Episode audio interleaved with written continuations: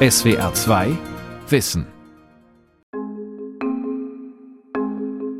Elias sagte, dass natürlich jeder einzelne Mensch äh, seine Pläne und Absichten hat, aber die werden natürlich durchkreuzt durch die Handlungen anderer Menschen. Wir können sehen, dass der sogenannte Zivilisationsprozess keine geradlinige Straße ist. Wir haben Phasen der geschichtlichen Entwicklung, wo es eher Richtung mehr Zivilisierung geht. Und wir haben Phasen, wo wir von Dezivilisierung oder gar Barbarei sprechen müssen. Er entdeckt dann in Heidelberg letztlich diese blühende Soziologie und wendet sich dann sozusagen von der Philosophie ab. Das gefällt ihm offensichtlich sehr gut. Der Soziologe Norbert Elias und der Prozess der Zivilisation von Michael Reitz.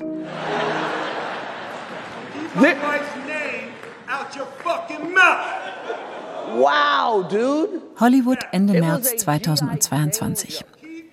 Es ist die 94. Verleihung des Academy Awards, auch bekannt unter dem Namen Oscar.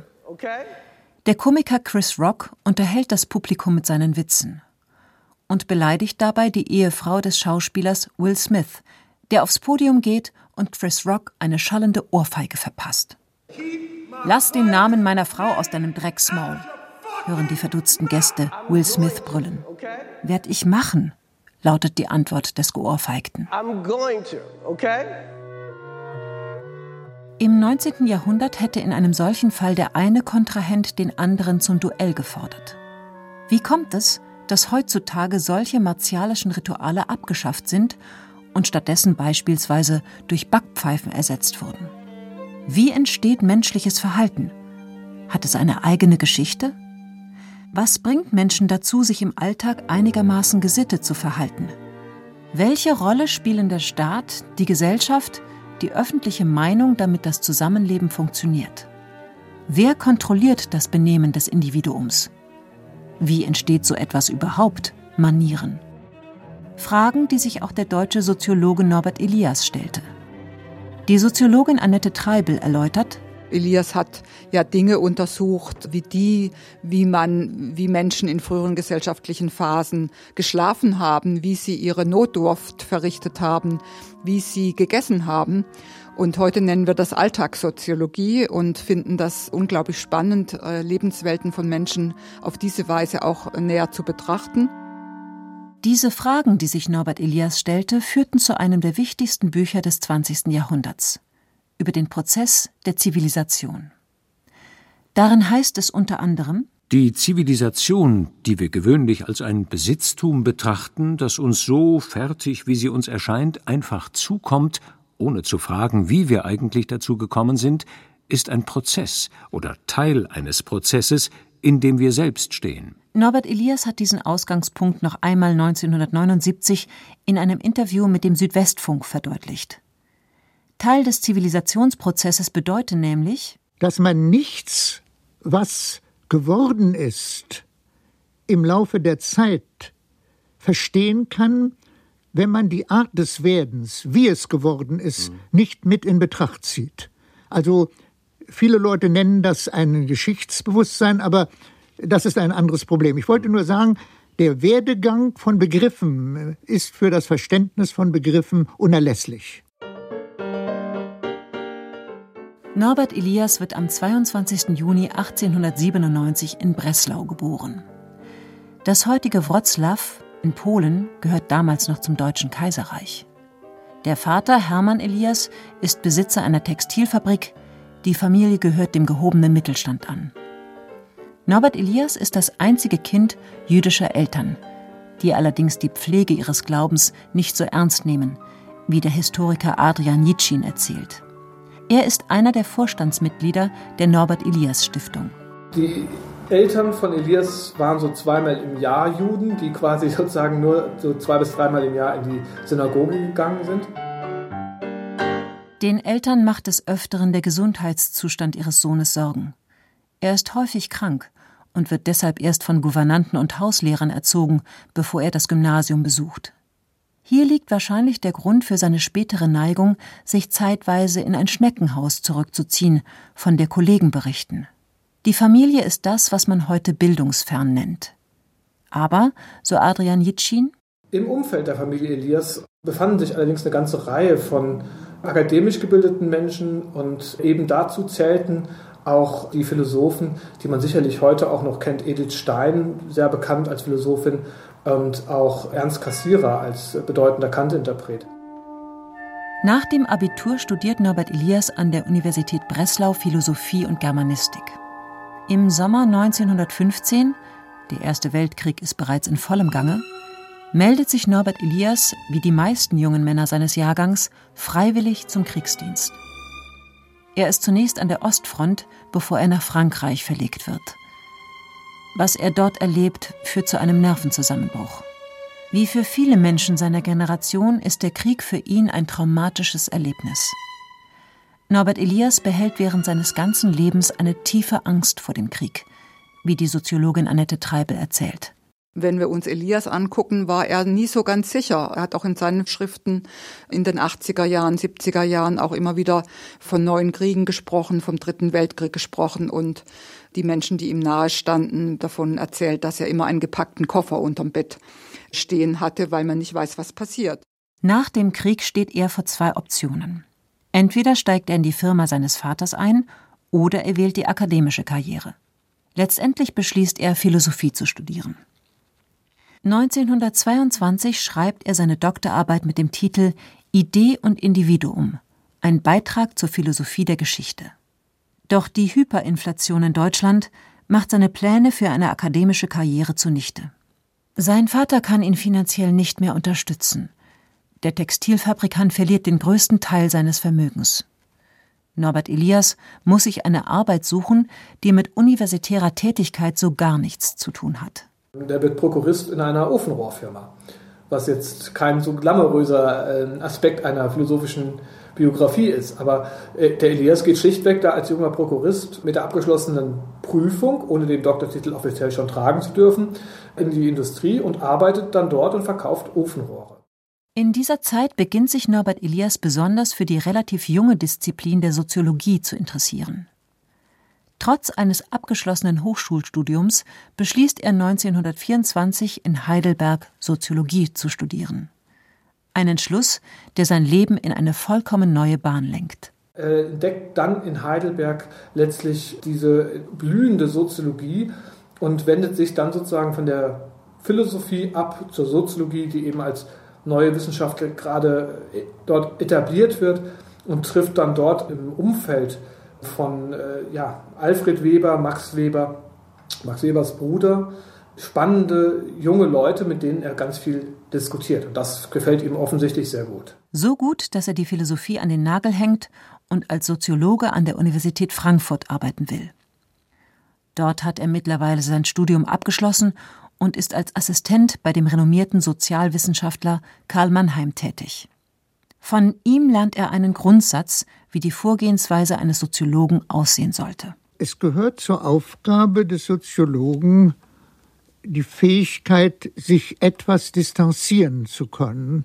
Wenn er das nicht kann, wenn er nicht auch sich selbst kritisch sehen kann, seine eigene Voreingenommenheit, dann sollte er nicht Soziologe werden. Er schreibt eine Arbeit, die erst 1969 unter dem Titel Die höfische Gesellschaft veröffentlicht wird.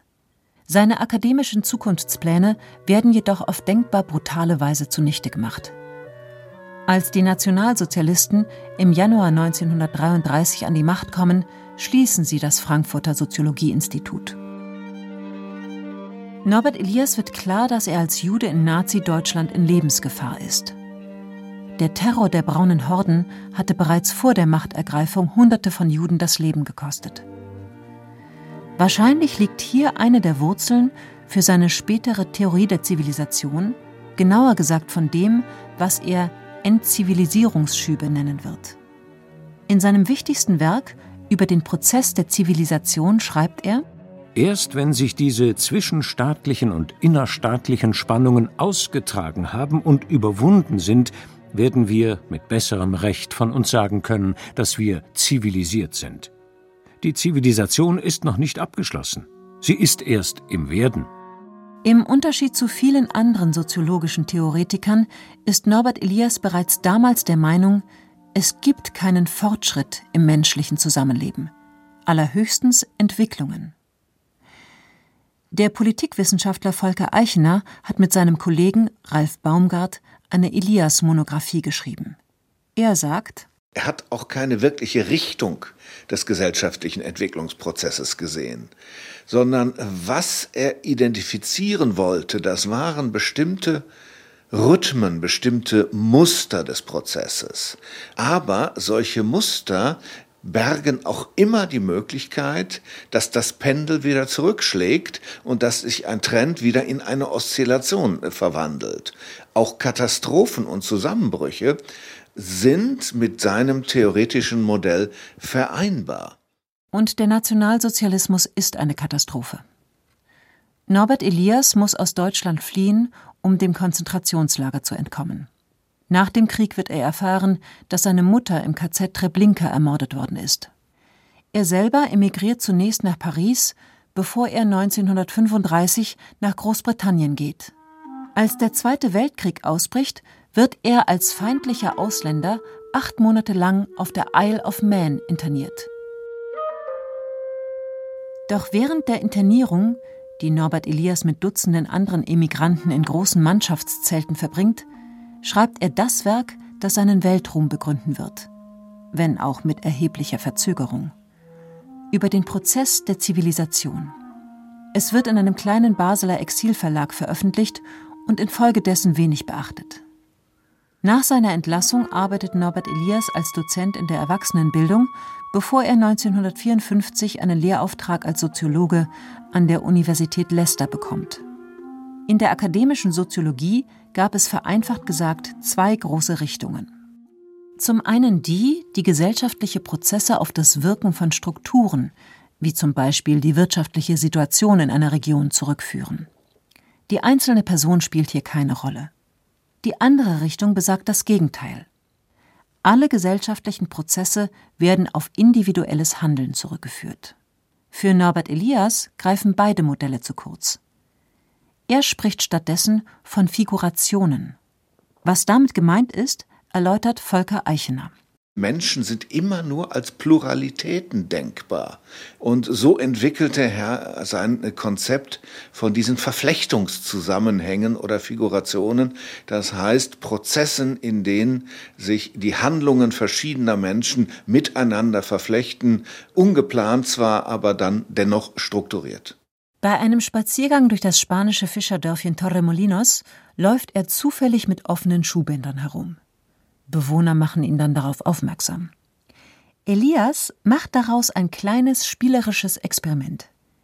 Er geht bewusst mit offenen Schuhbinden durch verschiedene Orte Europas und beobachtet die Reaktionen. Dabei konnte er feststellen, dass es sehr verschiedene Reaktionen gibt, je nachdem, wie die Menschen zusammenleben.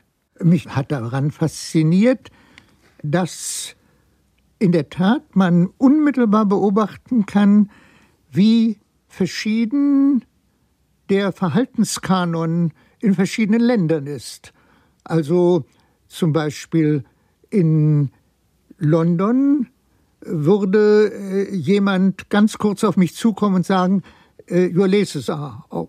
Äh, und dann würde er weggehen. In Deutschland würden äh, die Herren mich gewöhnlich mit großer Verachtung betrachten, wenn ich mit offenen Schuhbändern gehe und an mir vorbeigehen, aber jüngere Frauen würden auf den älteren Herrn zukommen und ihm sagen, es sei doch gefährlich. In seinem Buch über den Prozess der Zivilisation schreibt Norbert Elias Pläne und Handlungen, emotionale und rationale Regungen der einzelnen Menschen greifen beständig freundlich oder feindlich ineinander. Diese fundamentale Verflechtung der einzelnen menschlichen Pläne und Handlungen kann Wandlungen und Gestaltungen herbeiführen, die kein einzelner Mensch geplant oder geschaffen hat. Es ist diese Verflechtungsordnung, die den Gang des geschichtlichen Wandels bestimmt. Sie ist es, die dem Prozess der Zivilisation zugrunde liegt. Im Mittelpunkt jeder Theorie von der Gesellschaft müssen sowohl die Menschen als auch die Gemeinschaften stehen, die sie bilden. Zwischen beiden besteht ein beständiger Wechsel und Austausch, soziologisch gesprochen eine Interdependenz. Dieser Ansatz der Figurationssoziologie machte Norbert Elias zunächst zu einem Einzelgänger in den Sozialwissenschaften.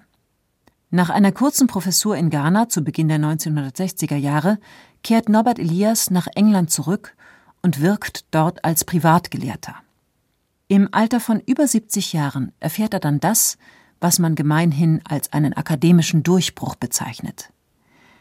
Sein Buch über den Prozess der Zivilisation wird 1969 beim renommierten Surkamp Verlag veröffentlicht.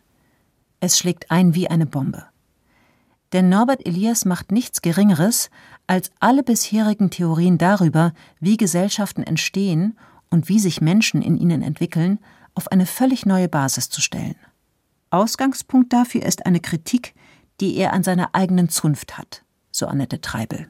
Er hat ja manchmal auch kritisiert die Gegenwartsfixierung der Kolleginnen und Kollegen in seinem Fach. Und das hat mich persönlich auch in meinem soziologischen Arbeiten sehr beeinflusst, auf das Gewordensein zu schauen. Hilft uns auch ein bisschen vorsichtiger zu sein mit Prognosen, ja, und mit Aussagen wie, das ist doch Fakt oder das ist doch klar. Ja, also vieles ist eben tatsächlich nicht klar und damit muss man auch umgehen lernen.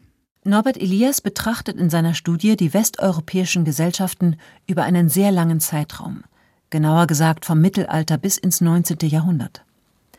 Dabei stellt er fest, dass sich nicht nur die Gesellschaften, sondern die Individuen verändern. Die Mentalität, die Gefühlsäußerungen, die Ansichten eines Menschen aus dem 10. Jahrhundert dürften anders gewesen sein als die eines modernen Zeitgenossen. Dabei nennt er das Werden einer Gemeinschaft Soziogenese, das eines Einzelnen Psychogenese. Oder in den Worten Volker Eicheners die langfristige Entwicklung menschlicher Persönlichkeitsstrukturen. Beide bedingen sich, wirken wechselseitig aufeinander ein. Naja, Elias sagte, dass natürlich jeder einzelne Mensch seine Pläne und Absichten hat, aber die werden natürlich durchkreuzt durch die Handlungen anderer Menschen. Und dann äh, gibt es dann mehr oder weniger komplexe Abfolgen von Handlungen und Gegenhandlungen, die dann bestimmte Muster auch entwickeln, die man dann also auch äh, identifizieren kann. Nach Norbert Elias Auffassung hat die individuelle und gesellschaftliche Entwicklung Prozesscharakter. Im Mittelalter herrschte zwar nicht das wilde Chaos, aber von einer zentralen politischen Macht, die alles im Griff hatte und auf die jeder hörte, konnte nicht die Rede sein. Fürsten, Lehnsherren oder Ritter agierten weitestgehend autonom. Im zwischenmenschlichen Bereich wurde dieser Zustand von Verhaltensweisen begleitet, die heutzutage zum sofortigen Ausschluss aus den meisten Gemeinschaften sorgen würden. Rülpsen und Schlimmeres bei gemeinsamen Mahlzeiten, häufige Prügeleien in der Öffentlichkeit – Vollzug des Geschlechtsverkehrs, ohne sich an eventuellen Zuschauern zu stören. Doch mit der Zeit, so Norbert Elias, verändert sich da einiges. Die Triebe und Affekte des Einzelnen werden eingezäunt. So lange, bis das Individuum sich durch sein Über-Ich, also die nach innen verlagerte äußere Kontrollfunktion, selber ausführt. Die Trieb- und Affektregulation erfolgt in mehreren Stufen. In archaischen Gesellschaften ist das weitgehend unreguliert. Aggressivität, Sexualität. Dann kommen Fremdzwänge, um sozusagen die Kontrolle zu gewährleisten, auch beispielsweise Bekleidungsvorschriften für Frauen. Dann werden diese Fremdzwänge durch Selbstzwänge ersetzt, also so etwas wie Gewissen, wie Moral oder auch äh, Über-Ich. Und dann kommt eine Phase, wo diese Selbstzwänge so wirksam geworden sind, dass die Fremdzwänge und überhaupt äußere Zwänge entfallen können. Norbert Elias schreibt dazu, Die gesellschaftlichen Beziehungen der Menschen lagern sich in einer Weise um, dass die Zwänge, die die Menschen aufeinander ausüben, sich in dem Einzelnen immer ausgeprägter in Selbstzwänge verwandeln. Es ist das eigene Über-Ich, das heute den Einzelnen dazu anhält, sich regelmäßig zu waschen und zu säubern. Doch warum sollte das einzelne Mitglied einer Gesellschaft, beispielsweise ein mächtiger Herzog oder einflussreicher Baron, sich einschränken? Warum sollte er nicht mehr sofort das Messer ziehen oder auch Backpfeifen verteilen, wenn ihm der Sinn danach steht? Wo ist für ihn und für die Gesellschaft der Nutzen einer Affektkontrolle? Warum sollte er sich zusammenreißen, sich zivilisieren? Norbert Elias erklärt das so. Mit dem technischen Fortschritt geht eine Arbeitsteilung, eine Differenzierung einher. So ist beispielsweise bei zunehmender Produktion der Bierbrauer vom Fassbinder abhängig und umgekehrt. Mit der Erfindung der Feuerwaffen ist der Söldner oder Landsknecht auf den Büchsenmacher angewiesen. Norbert Elias nennt das Interdependenzketten, die den Schmierstoff im gesellschaftlichen Getriebe darstellen. Hinzu kommt, Schon im 13. Jahrhundert kursieren Benimm- und Manierenbücher. Sie regeln, wie man sich verhalten muss, um zu einem Kreis dazuzugehören. Parallel dazu entsteht eine staatliche Zentralherrschaft mit dem Gewalt- und Steuermonopol. Das Wichtigste dabei, Norbert Elias versteht diese Phänomene als Prozess. Was das bedeutet, beschreibt Volker Eichener. Elias hat gesagt, die Grade der Verhaltensregulierung verändern sich im Zeitablauf, im historischen Prozess. Sie sind unterschiedlich zwischen den verschiedenen sozialen Schichten und sie sind natürlich auch unterschiedlich in verschiedenen Gesellschaften oder verschiedenen Ländern. Und äh, wenn es da zu Konfrontationen kommt, dann kommt es eben auch zu Konflikten, die auch immer wieder verbunden sind mit Unverständnis. Man versteht sich gegenseitig gar nicht. Der Zivilisierungsprozess ist ungeplant, aber dennoch strukturiert. Je höher der Grad der gesellschaftlichen Differenzierung bzw. Arbeitsteilung, desto höher der Grad des gegenseitigen Aufeinander Angewiesenseins. Dazu ist vorausschauendes Denken und Planen nötig. Zivilisierung, das ist ein hochkomplexer Vorgang, ein Prozess, der nie abgeschlossen ist und der auch Rückschläge kennt, so die Soziologin Annette Treibel. Wir können sehen, dass der sogenannte Zivilisationsprozess keine geradlinige Straße ist, wo es immer weiter Richtung Fortschritt geht, sondern wir leben gerade jetzt. Die Pandemie ist ein schönes, in Anführungszeichen, Anschauungsmaterial für die Beobachtungen von Elias, dass wir mit Pendelbewegungen zu tun haben. Also wir haben Phasen der geschichtlichen Entwicklung, wo es eher Richtung mehr Zivilisierung geht. Und wir haben Phasen, wo wir von Dezivilisierung oder gar Barbarei sprechen müssen. Was sich gehört. Wie man die Gastgeberin eines Abendessens zu begrüßen hat. Wie man eine Jakobsmuschel isst oder einen Wein entsprechend gutiert, entscheidet über die Akzeptanz in einem sozialen Gefüge. Alles zusammengenommen hat den Sinn, dass die Gesellschaft weiß, mit wem sie es zu tun hat und ob sie ihm vertrauen kann. Umgekehrt muss auch das Individuum wissen, welche Musik in dem Orchester gespielt wird, das es unter Umständen noch nicht so gut kennt. Auf diese Weise vollzieht sich also der geschichtlich-gesellschaftliche Prozess von Jahrhunderten, in dessen Verlauf der Standard der Scham- und Peinlichkeitsgefühle langsam vorrückt, in dem einzelnen Menschen in abgekürzter Form von Neuem. Die Kehrseite des von Norbert Elias beschriebenen Zivilisierungsprozesses ist, dass er sich nicht planen lässt und dass er keineswegs zwangsläufig geschieht. Der Entstehungszeitpunkt des Buches über den Prozess der Zivilisation spricht hier eine deutliche Sprache. Ausgerechnet zu der Zeit, als die Nazis mit der Vernichtung des jüdischen Volkes beginnen und ganz Europa in einen verheerenden Krieg stürzen, schreibt Norbert Elias die Erfolgsstory des Zivilisationsprozesses. Ein Widerspruch? Elias spricht in diesem Zusammenhang von Entzivilisierungsschüben und hierin liegt die Aktualität seiner Theorie. Ein rüpelhafter US-Präsident. Schaulustige, die Rettungskräfte behindern oder gar verprügeln. Trotz aller Ärgernisse unserer Zeit, sagt Annette Treibel, Gleichzeitig haben wir trotzdem gelernt, wie wir nicht unbedingt in Liebe miteinander leben, wenn wir uns nicht näher kennen, aber wie wir mit uns miteinander arrangieren und wie wir ein Zusammenleben organisiert bekommen. Und daher hilft Elias eben auch sehr viel dazu beizutragen.